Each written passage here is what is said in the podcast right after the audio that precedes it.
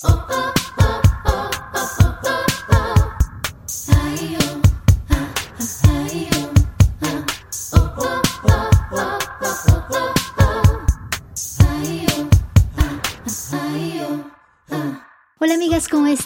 Bienvenidas a un nuevo martes de Yo Mujer. Gracias, gracias por darte la vueltecita en este martes, primer martes de febrero del 2020, señorita y señorito. ¡Qué cañón! Ya es febrero. ¡Qué padre! Oigan, este, ¿cómo se sienten? ¿Cómo vas sintiendo la cosa de tus metas de año nuevo? Espero que si ahí la llevas te sientas muy contento y muy contenta con tu progreso y si no has empezado porque no has podido, tranquilízate. Puedes empezar hoy. Así que gracias por venir. El día de hoy tengo un episodio súper interesante de los ciclos. Fíjate que yo eh, tengo una onda con dejar ir las cosas, con los apegos. He trabajado mucho en eso. De hecho, así una anécdota rápida, cuando era chiquitita, me ponía súper triste el domingo en la noche cuando ya mi mamá me metía a la casa para que me bañara para el lunes y me ponía triste cuando me bañaba porque pensaba que ese domingo y ese día y esa semana ya nunca más iba a regresar, súper dramática. Entonces siempre he tenido una onda con dejar ir y terminar un ciclo y empezar otro.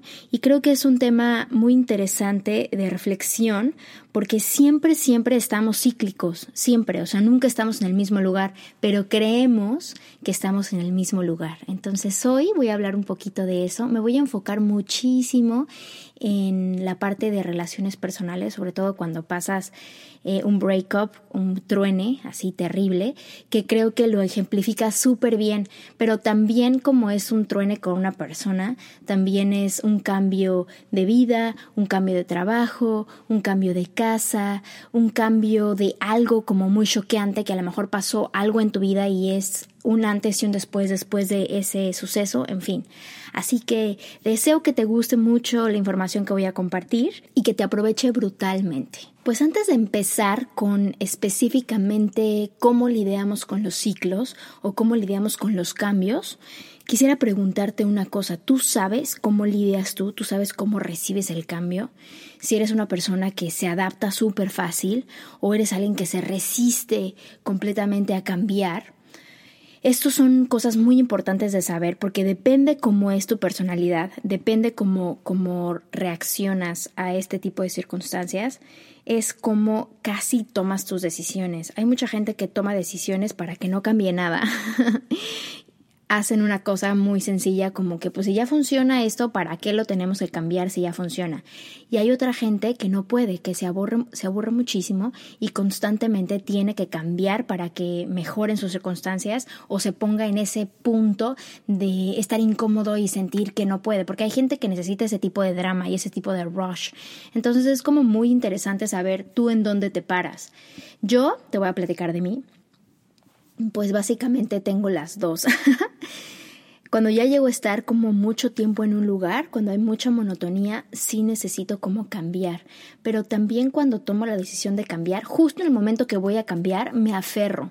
Y entonces como que me duele mucho el cambio. Pero ahora que estoy tratando de abrazar el dolor y de aprender un poquito más de cómo reacciono, se me ha hecho mucho más fácil tomar decisiones que cambien por completo el juego, que cambien por completo el esquema. Y me ha ayudado mucho porque ha abierto mi límite de lo que yo considero como mi zona de confort.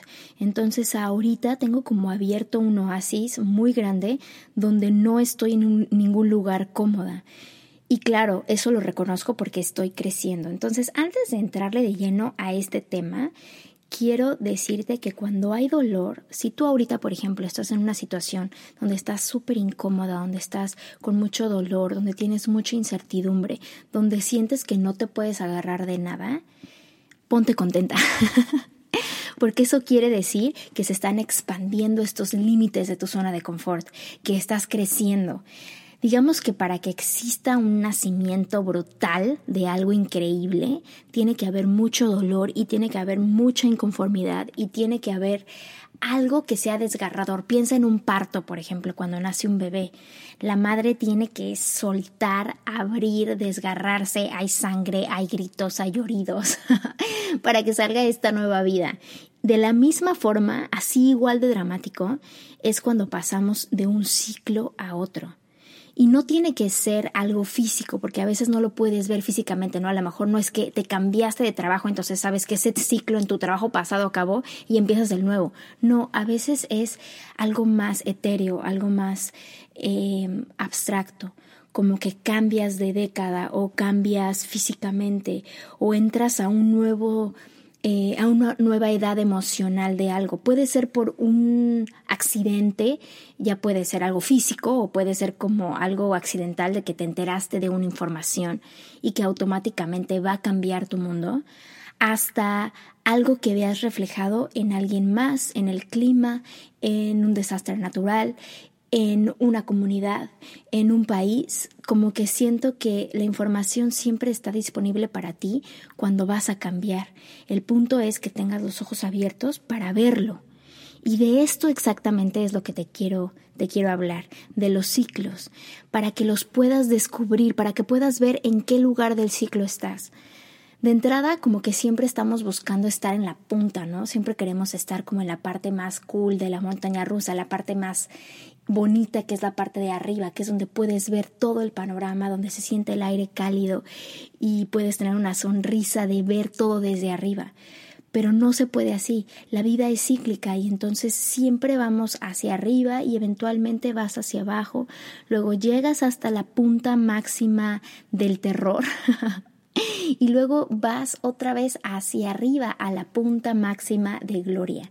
Entonces, cuando observamos que la vida es así, cuando observamos que siempre estamos en un ciclo, es mucho más fácil cachar en qué lugar del ciclo estamos. Cuando vas subiendo, a lo mejor es una sensación como de que estás cansado, de que vas para arriba, pero sientes todavía un empuje de que ves el final de este camino, ves el objetivo, lo tienes claro y tienes un poquito de tenacidad y determinación para seguir adelante. Versus cuando vas de bajada, a lo mejor vienes todavía con, con mucho amor y emoción y momentos portentosos del éxito de la gloria que acabas de disfrutar y vas rumbo a la oscuridad para volver a encontrarte, eventualmente encontrar otra cosa y volver a subir. Siempre estamos así. Quieras o no, siempre estamos así. Lo creas o no, siempre estamos así, inclusive en los días. Empieza el día y luego baja la noche. Siempre estamos así. Entonces, si tú te trepas a esos ciclos y ves dónde está tu vida en estos diferentes ciclos, pues es mucho más fácil que tengas apoyo de información que te haga sentir que lo que sientes no es que estés loca o que estés fuera, fuera de ti, sino que depende mucho del lugar en el, en el ciclo en el que estás. Y yo de lo que me quiero enfocar en este episodio es cuando estás en la parte de abajo cuando se terminó el ciclo, cuando estás como en la parte de recogerte, cuando empieza lo que se conoce como el estado de sanación o cuando vas a volver a empezar a subir o cuando es el vuelo del ave fénix de las cenizas, en fin. Lo quiero enfocar a cuando acaba una relación porque creo que ahí lo puedo hacer mucho más específico y te puedo dar cinco puntos que son súper interesantes para que pruebes en tu periodo de sanación. Antes de decirte estos cinco puntos, quiero que entiendas que nadie, nadie nos dice que muchas veces el proceso de sanación es mucho más doloroso que que te hayan tronado, que el truene en sí, que ese breakup ya sea de un trabajo, de una relación, de algo físico, lo que te pasó que hizo que eso tronara, o sea, lo que marca el fin del ciclo, en este caso lo que marca el fin de esta relación, vamos a suponerlo en una relación de novios o de pareja, eso que lo rompió es dolorosísimo, pero reconstruir, digamos que volver a, a guardarte y agarrar todas las piezas y reconstruirte, este periodo de sanación es mucho más doloroso. Entonces, quiero que te quites eh, el miedo de sentir tus emociones porque ya de entrada quiero que sepas que recoger las piezas duele más porque hay que ver dónde van embonando y como si fuera un rompecabezas. Las tienes todas sueltas y para empezar a embonar tarda tiempo. Tienes que volver a encontrar el ajuste perfecto y muchas veces, por desesperados, las tratamos de meter a fuerza y meterlas a fuerza es lo que realmente duele. Entonces, ya para entrarle de lleno, cuando tienes un fin de un ciclo, cuando algo en tu vida se cerró, hay que reconocer que terminó. Eso es lo primero que, que yo observo. Cuando algo acaba, cuando algo se cierra, generalmente hay obscuridad de algún tipo. Hay silencio, hay dolor, hay eh, tonos oscuros, inclusive a lo mejor la ropa que portas o donde se va tu mente, los colores que ves, los pensamientos que tienes tienden a ser oscuros. Y eso no quiere decir que sea malo, quiere decir que es el lugar al que va, a la penumbra, abajo. Y es muy bueno porque solo abajo es donde puede florecer lo nuevo. Entonces, cuando acaba el ciclo, tienes que reconocer que está terminado. Una vez que dices, ok, estoy abajo, en la parte de abajo de la rueda de la fortuna, estoy en la penumbra, reconocer que va a empezar el periodo de sanación o el periodo de reconstrucción. Y ahí hay dos cosas que a mí me gustan, me, me gustan poner en claro. Si es de una pareja, pienso en esto. Algo dentro de mí se rompió pero no pudo haberse roto si no hubiera existido. Entonces me enfoco en lo que existió y digo, ok, yo creé, vamos a suponer que en esta relación creé esta vasija, esta vasija perfecta de barro que tenía mi visión, mi ilusión, mi amor, mi, mi sentimiento por esta persona. Y la tengo conmigo durante el periodo que dure esta relación. En cuanto se acaba, no importa, las, no importa las razones por las cuales se acaba, pero en cuanto terminó esa relación, esta vasija se rompió. Ahora, esta vasija la creé yo. El barro con la que construí esta vasija es mío. Entonces primero pienso, qué increíble que tengo la oportunidad de crear este material maleable que es el barro, que construyó el amor y la emoción por esta persona o por este momento en mi vida. Y entonces celebro que tengo la oportunidad de crear sentimientos y de sentir con esa intensidad. Y la única forma en la que me di cuenta que sentí y que pude construir eso es porque está rota. Si no se hubiera roto, no me hubiera podido dar cuenta. Entonces a mí me encanta decir, qué bueno que se rompió porque es la única manera en la que me puedo dar idea de la intensidad de mis emociones, de la intensidad de lo que puedo sentir. Y ahí viene la primera cosa que yo creo que es importante cuando termina un ciclo, sentir tus emociones.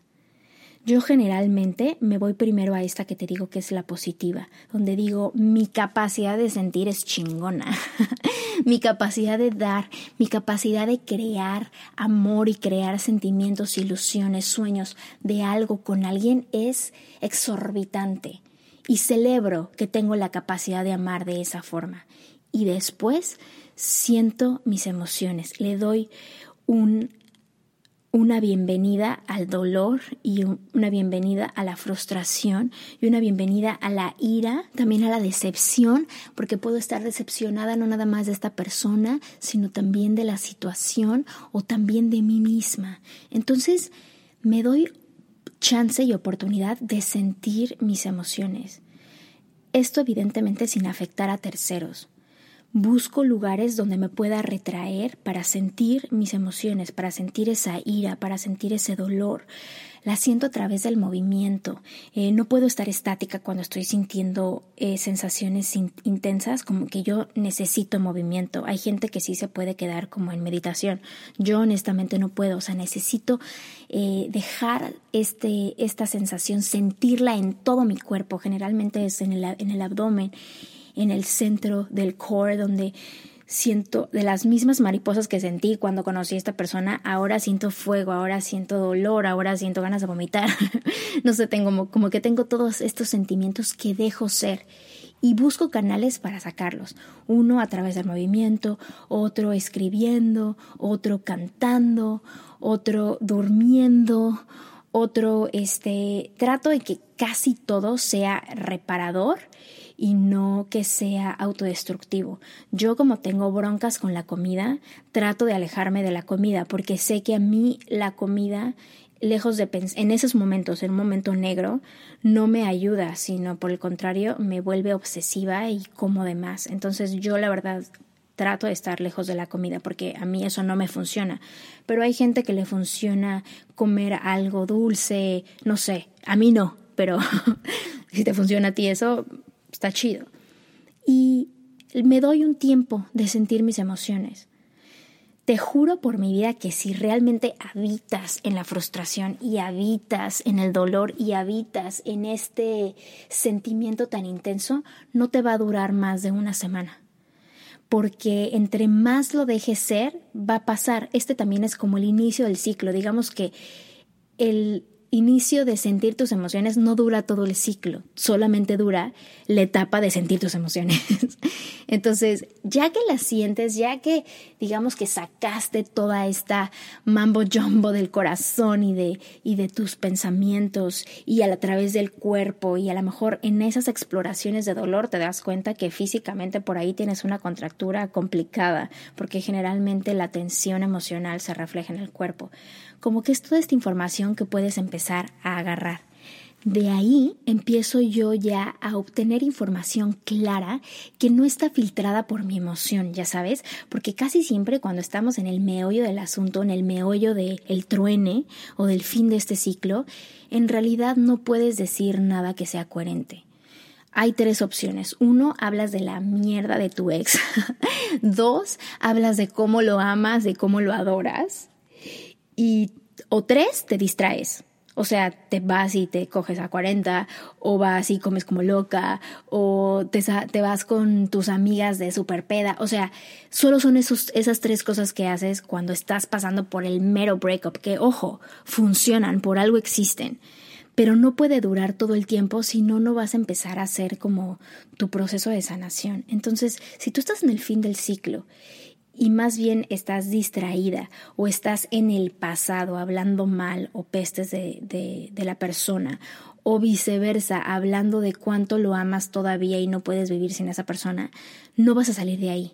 Yo más bien te recomiendo que hagas eso lo que lo tengas que hacer y de ahí saltes a sentir tus emociones, que es esto previo que te acabo de explicar.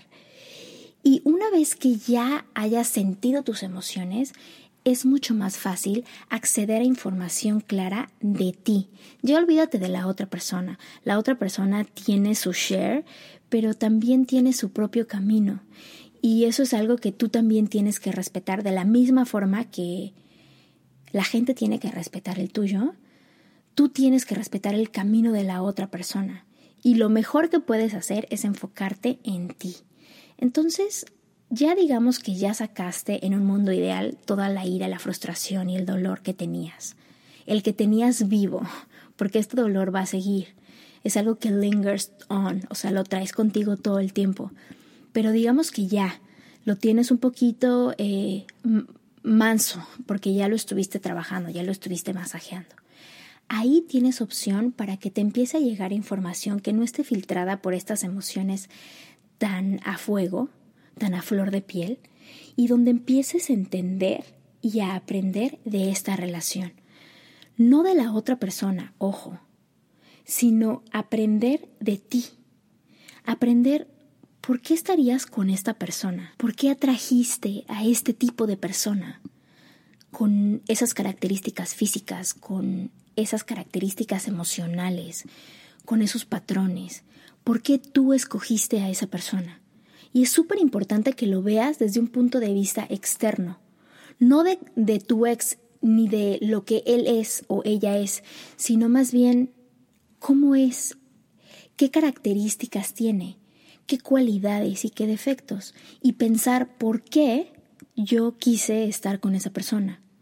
Y esa información es valiosísima porque te da literalmente insights a lo que estás haciendo y tienes la oportunidad de decir, wow, esto no me funcionó nadita o mira, esto que tenía esta persona es una cualidad muy buena y a lo mejor esa cualidad la tienes tuya. Y la única forma de descubrir si esa cualidad es buena y te beneficia es viéndolo desde afuera como en este tipo de ejercicio. Porque muchas veces creemos que nuestro valor, eh, nuestro amor propio, se define por cómo te trata alguien más. Y lo que yo quiero que sepas es que tu valor no disminuye basado en la incapacidad de alguien más de expresar sus sentimientos por ti o de expresar tu valor. Generalmente hacemos eso, creemos que porque la otra persona no te valoró, eso es lo que tú vales. o sea, su incapacidad de valorarte es tu valor, ni madres. No. Tu valor no disminuye basado en la incapacidad de tu ex de no valorarte. Tu valor tiene que ver contigo, no con la otra persona. Y eso es como súper importante de saberlo. Y la única forma en la que puedes saber cuánto vales después de una relación específicamente, después de que acaba un ciclo específicamente, es viéndolo así. Es viendo por qué escogiste a esa persona. Y es viendo por qué aguantaste todo este tiempo con esta persona. Ojo, aguantar y tolerar no lo digo de forma negativa, lo digo porque estuviste con esta persona tres, cinco, siete meses, un año, dos años, cinco años, diez años con esta persona, tratándote esa persona como te trata durante todo ese tiempo. ¿Por qué decidiste estar ahí todo ese tiempo? Porque evidentemente si se acabó en este momento, quiere decir que ese ciclo, el tiempo de tú dejarte valorar y dejarte amar y dejarte celebrar de esa forma, está terminado. Y no está terminado por esa persona. Aunque te haya puesto el cuerno, aunque esa persona haya decidido terminar esa relación, no está terminado por ellos, está determinado por ti porque te das cuenta que eso no es lo que tú quieres para ti o que a lo mejor sí es eso, pero no es esa persona. Entonces, aquí vuelvo a lo mismo, o sea, si no haces el ejercicio difícil que es este, si no haces el recolectar las piezas y volverte a reconstruir, que esto es lo perro de los ciclos, tu vida va a ser muy complicada. En cambio, si haces este trabajo que es difícil, tu vida va a ser fácil. Las decisiones que tomes después van a ser fáciles pero es hacer el trabajo difícil de uno el que te va a dar el payoff después, el que te va a dar el éxito después. La siguiente cosa que creo que es súper importante cuando hablamos de fin de ciclos de relaciones personales, sobre todo lo que tiene que ver con el amor, es la parte de tus expectativas, la expectativa que tienes del amor. O sea, ya ahorita ya hiciste como una introspección a ti de, bueno, dónde estaba, en, en qué estaba parada o lo que sea. Ahora quiero que pienses cuál es tu expectativa del amor. Generalmente tenemos una versión del amor que está jodida por las películas de Disney, por la música que habla y ensalza estas letras de amor infinito, por las rom-coms y el happy ever after vivieron felices para siempre y sobre todo por todo lo que vemos en redes sociales, en Instagram, TikTok, en todas estas cosas así de parejas felices en playas con cuerpos espectaculares. Entonces, es importante que definas, de la misma forma que tú puedes definir qué es éxito para ti, tienes que definir cómo se ve el amor para ti, cómo se ve ese ciclo que vas a estar repitiendo constantemente. ¿Qué es para ti el amor? ¿Cómo se ve? Porque a lo mejor si tú estás esperando tener la foto perfecta de Instagram de tu novio que es modelo y tú con el mejor make-up y el mejor outfit en el mejor setting, pues la tienes muy cabrona, porque seguramente lo puedes conseguir, pero estar como súper enfocado en cómo se ve el amor versus cómo se siente, creo que ahí tienes un conflicto de valores, porque al final de cuentas el amor es una emoción. El amor no es algo que puedes ver, el amor es algo que puedes sentir. Y entonces si constantemente estás buscando representaciones de amor en algo físico, pues te vas a tardar mucho en encontrarlo. Y con amor me refiero a amor propio y amor de pareja. Entonces, cuando ya sabes qué es el amor para ti o cómo se ve el amor para ti, es mucho más fácil decir, a ver, ¿qué pasó en mi relación pasada? ¿Dónde estaba yo? Y puedes notar en ti, en la otra persona no tanto, pero en ti, tu edad emocional. Que eso no tiene nada que ver con tu edad física. Muchas veces una chavita de 20 años, de 18 años, puede ser mucho más madura que una chavita de 30 o de 35. Todo depende de sus circunstancias y depende de esto que te estoy diciendo, que es el trabajo interno que es el trabajo de desarrollo personal. Cuando alguien ya recogió sus piezas y se volvió a armar, es mucho más maduro emocionalmente que alguien que sigue distrayéndose, que alguien que sigue binguachando Netflix para adormecer sus emociones y no hurgar en su corazón a ver qué mierda se está pasando. Entonces, creo que cuando ya empiezas a ver en qué edad emocional estás, ya saliste de la penumbra ya vas como a la mitad de este ciclo. Si lo piensas como si fuera una rueda de la fortuna, digamos que ahorita vas a la mitad hacia arriba. Cuando ya empiezas a ver qué edad emocional tienes y qué edad emocional tenías cuando estabas en la relación pasada. Y al mismo tiempo decidir qué edad emocional quieres de la siguiente pareja con la que puedas estar. Porque mucha gente dice, no, pues es que yo la verdad quiero encontrarme al amor de mi vida y pues ya lo veré, cuando lo vea voy a saber. O sea, sí, yo no dudo que el amor a primera vista exista, pero lo que sí dudo es que ese amor perdure por mucho tiempo. El, enamoramiento y la química y la atracción sexual está todo el tiempo ahí latente. Pero cuando te das cuenta qué edad emocional tienes, realmente puedes decidir, ¿quiero una relación? O la neta no, güey. La neta yo me quiero dar a 10 güeyes y ya. y está bien. Entonces, el punto es que sepas y que no te dejes arrastrar, que no sigas siendo reactiva a tus circunstancias, sino más bien activa, porque la siguiente vez que conozcas a alguien, Luego, luego, antes de quererte meter con esa persona, sabrás si tiene la edad emocional de lo que tú estás buscando, si tiene eh, la edad física, si físicamente se ve como tú quieres que se vea, si tiene la estabilidad económica que tú quieres que, tenga y si tiene a lo mejor gustos que para ti son importantes. Porque cuando regresas al inicio donde, de pensar ¿por qué escogí esta persona? Y te das cuenta que a lo mejor esta persona no creía en el cambio climático, y perdón, pero yo no estoy soltera ahorita. Pero si yo ahorita estuviera soltera, neta, esa sería la primera pregunta que le haría en la primera cita. Le diría, güey, bueno, no le diría güey porque diría esta majadera, pero le diría, hola, este, oye, ¿tú crees en el cambio climático? Y si me dice que no, bye. Así de que finjo una llamada y me voy. Y son este tipo de cosas que yo no sabía antes, pero que para mí ahorita es súper importante dentro de una relación. Por ejemplo, fumar. Para mí es como un deal breaker, o sea, si fumas, olvídate, yo no, no puedo. Pero yo sé porque ya hice estas pequeñas introspecciones a mi corazón y a mi mente y en mi edad eh, emocional sé que no puedo lidiar con un fumador que no cree en el cambio climático. Entonces, esta misma información es la que tú puedes saber para cerrar este ciclo eh, de forma eficiente y más bien recoger tus piezas y que el proceso de sanación, que es súper doloroso, sea un poco más llevadero. Porque no hay nada peor que te duela sin saber por qué te duela, o que te duela sin saber si vas avanzando. Yo lo que creo es que si traes dolor en tu corazón por este fin de ciclo, pero sigues haciendo cosas todos los días, eventualmente no es que cese, sino que ya no está porque hay algo más importante. Y eso más importante, por lo general, eres tú.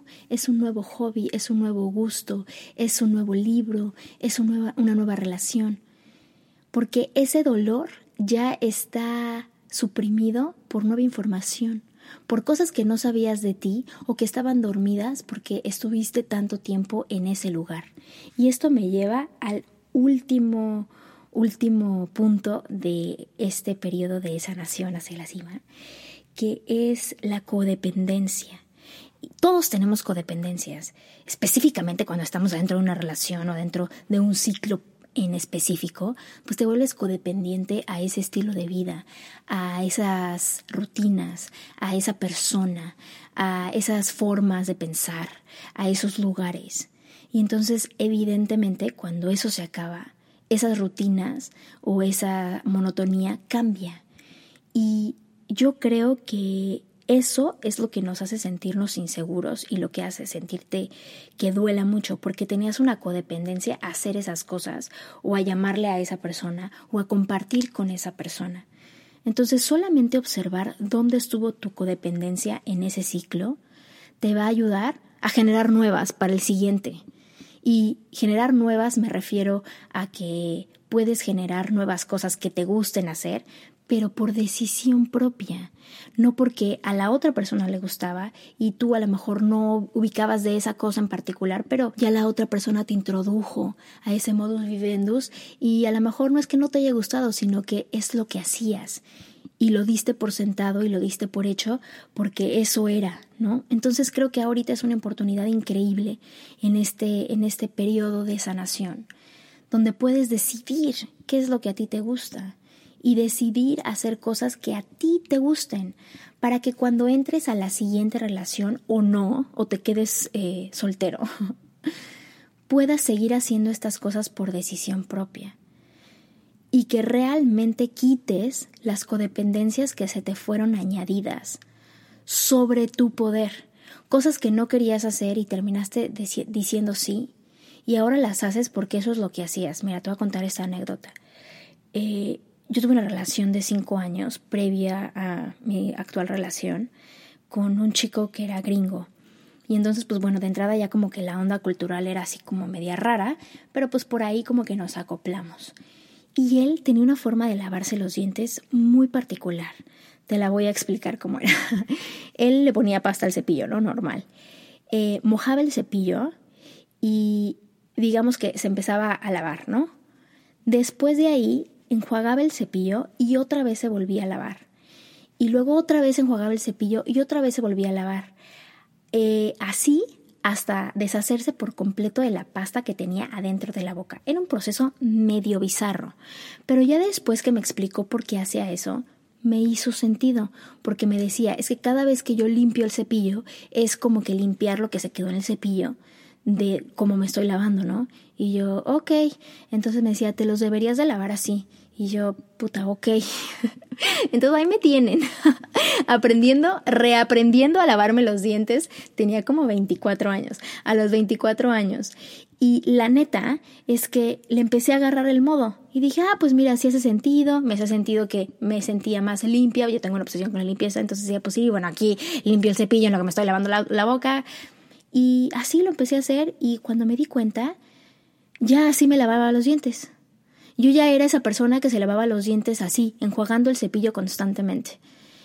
Y cuando terminó esa relación y volteé a ver como las piezas, cuando llegué a la parte de lavarme los dientes, me acordé que yo no me lavaba los dientes así, sino que me estaba lavando los dientes porque mi expareja me comentó que era una buena forma y no es que él me lo haya impuesto, pues, pero yo por agradarlo me empecé a lavar los dientes así, cuando honestamente no me gusta lavarme los dientes así. Me gusta lavarme los dientes como a mí me gusta lavarme los dientes, como me enseñaron mis papás, porque así me gusta y canto la canción de los dientes de arriba se cepillan hacia abajo. O sea, güey, tengo mis formas de lavarme los dientes. Pero durante esa relación me lavé los dientes así. Y así como esta tontería de lavarte los dientes, ¿qué tantas cosas has hecho por agradarle a la otra persona y que cuando ese ciclo terminó te llevaste contigo? Hay cosas que te llevas contigo porque a lo mejor sí fueron muy buenas. Yo, por ejemplo, a esa relación le agradezco todo lo que sé de la vida vegetariana y todo lo que sé de no comer animales es gracias a ese chico.